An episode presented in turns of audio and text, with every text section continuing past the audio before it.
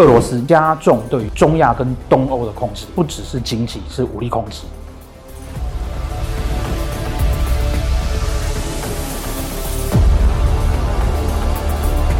要借着中国跟美国在出现问题的时候呢，重新要站回世界舞台。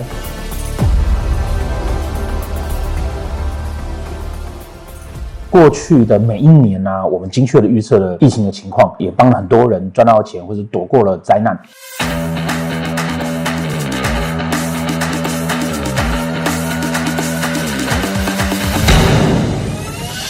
中国、日本、印度啊，持续的军备竞赛，病毒的变种呢会不断的出现，它会慢慢慢慢转向像我们的流行性感冒。美元慢慢爬回来了，中国哈、房地产需要严重注意，钢铁出现缺货的状况。国民党的政治内斗哈，在今年呢不但是火热，而且台面化，一堆网友都在问说，今年台股到几点？一万八也许有机会。